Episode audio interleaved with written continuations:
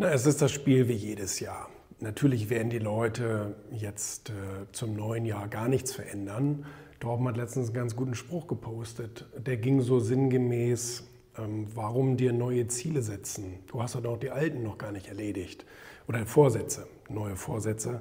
Du hast doch die alten noch gar nicht erfüllt. Und das stimmt natürlich. Die Leute haben sich ja mit dem Thema Zielsetzung nie wirklich beschäftigt oder Zielerreichung vielmehr. Ziele setzen kann sich irgendwie jeder. Ähm, aber die Ziele erreichen, die Ziele irgendwie planbar machen, beziehungsweise ähm, äh, eine, so eine Art Umsetzungskontrolle in den Alltag einzubauen, das machen natürlich die meisten nicht. Ähm, gut, es gibt immer einen Preis zu bezahlen, wenn du dir ein neues Ziel setzt oder Ziele setzt, musst du immer einen Preis dafür bezahlen, weil wenn du eine Sache erreichen willst, dann musst du dich darauf konzentrieren und fokussieren und Zeit investieren. Und die musst du in der Regel irgendwo anders abknapsen. Weißt du, die Leute, die, äh, wenn, also ich bin ja jemand, der wirbt sehr auch fürs Lesen, fürs Bücherlesen, also Sachbücher, Biografien und so weiter, weil man davon meiner Meinung nach sehr viel lernen kann. Trotzdem macht es ja kaum einer. Und der Grund, warum die Leute immer sagen, ja, ich, ich, ich schaffe es einfach nicht ich habe keine Zeit zu lesen. Dann denke ich immer so, das äh, glaube ich dir nicht, weil ähm, jeder hat ja dieselben 24 Stunden. Und es gibt sehr erfolgreiche, sehr beschäftigte Menschen, die schaffen es, ein Buch zu lesen in der Woche. Und es gibt Leute, äh, die sind äh, nicht so erfolgreich und haben nicht so viel erreicht und sagen, äh, sie schaffen kein Buch im Jahr. Also das heißt, diese Diskrepanz sagt uns ja immer, selbst wenn die Wahrheit in der Mitte liegen würde, ja, also ist es scheinbar möglich, ähm, indem man die Prioritäten einfach anders setzt. Bedeutet, man muss ja die Zeit hier und da abknapsen, um sie dann in das Ziel zu legen. So, und wenn es nur Lesen ist, ja, wenn, wenn dein Ziel oder dein Vorsatz nur ist, ich will jetzt endlich mal lesen, du musst ja kein Buch in der Woche lesen. Du kannst ja wenigstens ein Buch im Monat lesen. Und wenn es nur ein dünnes ist, ein Buch im Monat lesen, würde ja schon das komplette Leben wahrscheinlich verändern. Und ähm, jedenfalls, das ist aber eben das, was die Leute nicht machen. Die Leute setzen sich zwar ein Ziel, sagen, ah, ich möchte nächstes Jahr oder dieses Jahr dann das und das und das erreichen, ähm, aber diese, diese täglichen Aktionsschritte und auch die Kontrollen, die Tätigkeitskontrollen, die werden ja nicht gesetzt. Es wird ja mehr oder weniger so dem Zufall überlassen. Ähm, aber Ziele setzen und erreichen ist ja auch wirklich so eine Wissenschaft, wie ich ja in diesem äh, Video ja auch über äh, den, Brian, den Brian Tracy und das Buch Ziele äh, gesagt habe. Ne? Also kaum jemand hat irgendwie mal ein Buch über Ziele gelesen. Also ich sage mal so, ich kenne Leute, die wollen das Malen lernen, also machen die doch sozusagen einen Kurs, kaufen sich Bücher und so weiter, wie man richtig malt was für Techniken es so gibt und wie man die richtig anwendet, Farbkompositionen, bla bla bla. Das erscheint den Leuten irgendwie logisch, dass wenn sie etwas lernen wollen, dass sie dann äh, oder etwas machen wollen, dass sie es lernen müssen und beim Ziele setzen aber selber machen sie es nicht. Also die glauben, Ziele setzen, ach, das macht man einfach so hier, Ziel gesetzt, fertig aus. Das ist es ja nicht. Das ist ja nur der Anfang der Reise und nicht das Ende der Reise. Da fängt die Arbeit ja erst richtig an, auf täglicher Basis, 365 Tage im Jahr zu gucken, ähm, wo stehe ich gerade, was, was muss ich überhaupt auf täglicher Basis tun und wie kann ich es tun. Das ist eben dieses Beispiel mit dem Lesen. Ja? Also das kannst du auf alles adaptieren. Ähm, wenn du irgendetwas in deinen Tag einfügen willst, musst du doch gucken, an welche Stelle und wie passt das und was habe ich vorher an der Stelle gemacht und was kann ich sozusagen jetzt eliminieren. Ähm, wenn du jetzt zum Beispiel 15 Minuten am Tag dir freiräumen willst fürs Lesen, ich bin ja so ein Toilettenverfechter, du machst auf Toilette, da sitzt du eh rum. Ähm, aber selbst wenn es anders sein sollte, da musst du ja irgendwie gucken, wo kann ich mir zum Beispiel dreimal fünf Minuten abknapsen. So. Fünf Minuten weniger Mittagessen, fünf Minuten weniger mit den blöden Kollegen quatschen, fünf Minuten weniger, keine Ahnung, Parkplatz suchen, weil du jetzt sagst, okay, ich riskiere ab und zu mal einen Strafzettel und park direkt vor der Tür. Blödes Beispiel mache ich aber selber so. Also das sind alles so Sachen, die die, die, die Leute denken ungern darüber nach, wie man die Ziele denn überhaupt erreicht. Die wollen zwar gerne, die würden zwar gerne, so diese Hypothese, aber ähm, wirklich daran arbeiten, in der Umsetzung, wie das Ganze funktionieren kann und so, das tun die Leute nicht gerne.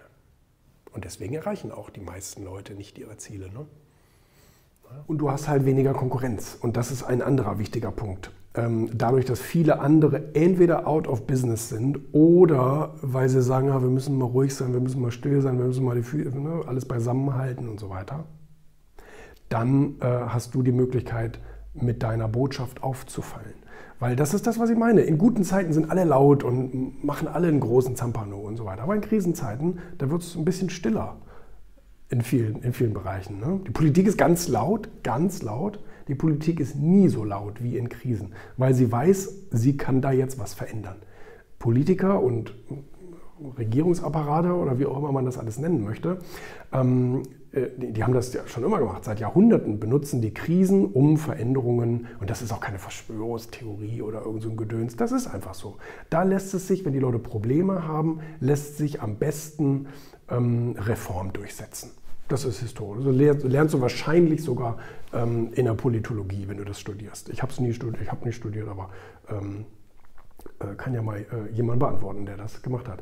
Jedenfalls, ähm, so und so ist es mit Unternehmen natürlich auch. Du kannst dann laut sein, du kannst dann auffallen, du kannst dich dann ähm, ja, profilieren, wenn alle anderen die Fresse halten und irgendwie in ihrem Kämmerlein sitzen und sich selbst bedauern dann hat man die Chance, etwas Neues, mehr oder weniger konkurrenzlos, mit wenig Konkurrenz durchzudrücken. Ich beobachte gerade ein paar Unternehmen, die jetzt diese Zeit nutzen, richtig, richtig nach vorne zu gehen. Und das ist genau die richtige Entscheidung. Weil dann kannst du nicht ein paar Prozent gut machen. Da machst du nicht mal 5%, 10%, 20% Wachstum. Da machst du mal 60, 70% Wachstum. Amazon ist jetzt wahrscheinlich das meistgenannte Beispiel, aber es gibt auch genügend andere Beispiele von Unternehmen, auch kleineren Unternehmen, ähm, die sich eben jetzt ein richtig großes Stück vom Kuchen abgeschnitten haben weil sie sagen, nee, jetzt ist nicht die Zeit zum Rumjammern und zum Stillsein und zum im Kämmerlein verkriechen, sondern jetzt ist die Zeit anzugreifen und das alles abzugrasen, was die anderen gerade auf der Straße liegen lassen. Ich habe das vorhin gerade erst wieder, ich verrate jetzt nicht, was es war, aber ähm, wo ich gedacht habe, mein Gott nochmal, ähm, jetzt liegt dir alles auf dem Silbertablett und du nimmst es nicht. Das kann ja wohl nicht wahr sein. Das ist doch eine 1A-Chance, ähm, wenn, wenn, wenn sozusagen die ganzen Früchte darauf warten, gepflückt zu werden, dass man sie dann nicht pflückt. Also das ist schon, das, das ist schon, grenzt schon so ein bisschen an, an keine Ahnung, an Irrsinn. Ähm, oder Bequemlichkeit. Ne? Das ist natürlich immer auch verbunden mit Bequemlichkeit alles. Nein, aber jetzt ist die, also guck mal, die, die, die Hälfte der Fortune 500 Unternehmen wurde in Krisenzeiten gegründet. Teilweise sogar in Kriegen. Auch in Deutschland kannst du das beobachten. Nimm, ähm, ich glaube, 1972. DM, Götz Werner. Ich habe Götz Werner äh, mal gedeutet, der Gründer von DM, mehrfacher Multimilliardär, äh, mehrfacher Multimillionär, äh, Milliardär, äh, Multimilliardär, das reicht schon. Ähm, äh, habe ich ihn gefragt, wie, wie, zufrieden sind Sie? So, das war schon vor ein paar Jahren. Ähm, so mit dem Status quo in Deutschland und so, also immer unzulänglich, immer unzulänglich. Die Antwort gibt übrigens auch viele Fragen. Immer, es ist alles unzulänglich, weil es ist alles nie perfekt, logischerweise. Wir, wir können zwar nach Perfektion streben, wir wissen aber ja, dass wir letztendlich immer nur, ähm, ähm, ich sag mal, im Mittelmaß operieren, weil wir Menschen eben nicht perfekt sind. Ne? Und ähm, deswegen gibt es immer Luft nach oben, immer, immer Luft nach oben. Und, ähm, äh, und, und, er hat 72 und da war die Ölkrise, die erste richtig, richtig heftige Ölkrise, die die Welt in eine Rezession gestürzt hat. So, aber was brauchen die Leute, auch in schlechten Zeiten? Ein gutes Produkt, täglicher Bedarf, Drogerie, günstiger Preis und flächendeckend. Dass sozusagen man die Verfügbarkeit in ganz, im ganzen Bundesgebiet herstellt. Günstige Produkte und eine gute Qualität. So, und damit sind dann auch, ähm, guck mal, ähm, nee, warte mal, 73 und 72 hat, glaube ich, der Grossmann angefangen. Und, ähm, und, und, und, und das sind, ne? Also super tolle Beispiele. Auch viele andere. Walt Disney, HP, ähm, das Fortune Magazin selber. Fortune Magazin selber wurde 1917 gegründet im Ersten Weltkrieg. Im Ersten Weltkrieg, hallo. Ähm, Aber es gibt immer, also wenn, wenn alle anderen rum, Rockefeller, ein super gutes Beispiel, ne? Rockefeller ein richtig krasses Beispiel. Während der ganz, ganz großen ähm, äh, Krisen damals, in, ähm, Anfang 19. Jahrhundert, hat einfach diese Chance genutzt, die die anderen nicht nutzen. Ja, aber der, der, äh, Deutschland, muss ich sagen, habe ich ein bisschen aufgegeben. Deutschland glaube ich nicht, dass der Anschluss jemals wieder aufgeholt werden wird. Wir werden immer noch mitspielen, wir werden immer noch eine gute Position haben, wir werden immer noch unser Geld verdienen, wir werden aber niemals wieder in irgendetwas die Ersten sein. Niemals wieder. Niemals wieder. Nennen wir irgendeinen Bereich, wo wir, wo wir uns gerade anschicken, die Nummer eins zu werden. Ganz im Gegenteil. Wir sind überall, egal welche Tabelle du anguckst. Du brauchst jetzt nicht nur die aktuellen Impfstofftabellen, diese, dieses peinliche Projekt von dem Spahn da. Ähm, äh, meiner Meinung nach vollkommen verkackt. Ja, also es wurde in unserem Land entwickelt, aber wir kriegen keinen Impfstoff.